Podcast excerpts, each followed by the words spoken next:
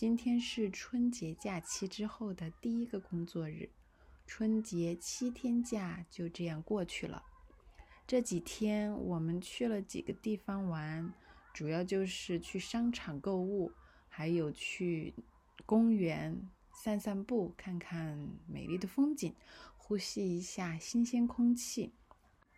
假期的时间总是那么轻松愉快，人们吃喝玩乐。根本就不想工作，所以在今天第一个工作日的时候，很多人就很疲惫，一点都不想去上班。可是呢，我们每个人都不可能一直闲着，我们都需要工作来充实自己，提升自己的价值，获得现金的回报。所以，我们必须打起精神，迎接新的一年的新的工作。